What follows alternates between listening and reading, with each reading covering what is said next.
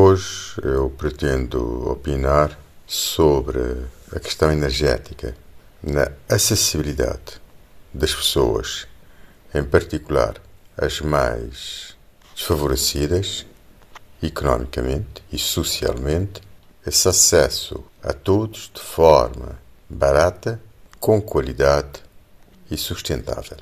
Há dias tive a oportunidade de entrar numa residência de uma pessoa aí na Ilha de Madeira, uma casa de lata, uma pequena casa de lata, e um dos aspectos que me chocou foi ver que a pessoa uh, tinha como sistema de iluminação uma vela sobre uma mesa e que estava a poucos centímetros, uns 30 ou 40 centímetros de tanto, do colchão onde a pessoa se deitava. É uma situação vergonhosa, lamentável. Eh, não é só uma questão económica, neste caso, é uma questão de saúde pública, porque a pessoa, ao respirar esse fumo que sai da, da, da vela, durante muito tempo, vai afetar a saúde. Não lhe pode matar de imediato, mas com certeza a sua saúde fica muito mais precária. Mas uh, a vela é a iminência do incêndio. A pessoa dorme, a vela em qualquer momento pode pegar fogo nesse casebre e será a morte da pessoa. E esse é um problema que pode-se resolver rapidamente.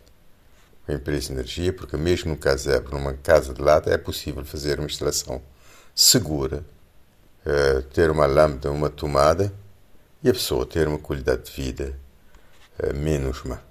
Uh, Ocorreu-me também essa conversa do governo de transição energética, até que já conseguiu financiamentos do Luxemburgo de 12 milhões de euros e parece que uma das prioridades é a aquisição de viaturas.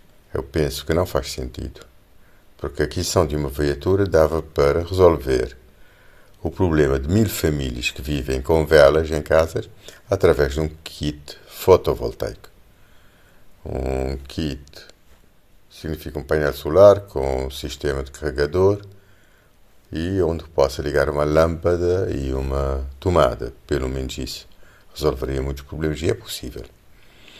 Uh, é importante que os, uh, os cidadãos pressionem o governo na, de forma a ter efetivamente prioridade.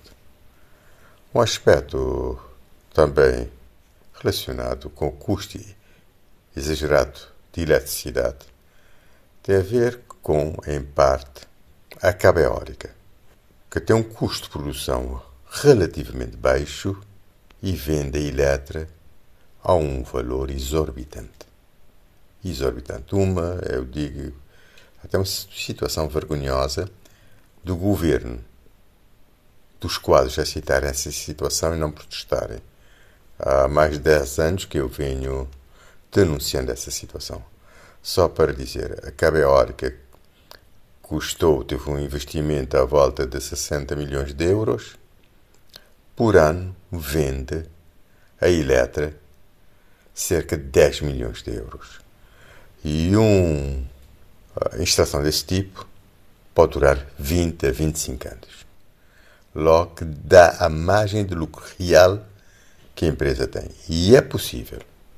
E o governo devia, se estivesse interessado realmente nas pessoas, rediscutir o contrato, porque o valor cobrado da Eletra é um exagero, 14, 15 escudos ou algo do género por quilowatt-hora, enquanto realmente deve custar 4, 5 escudos uh, no máximo.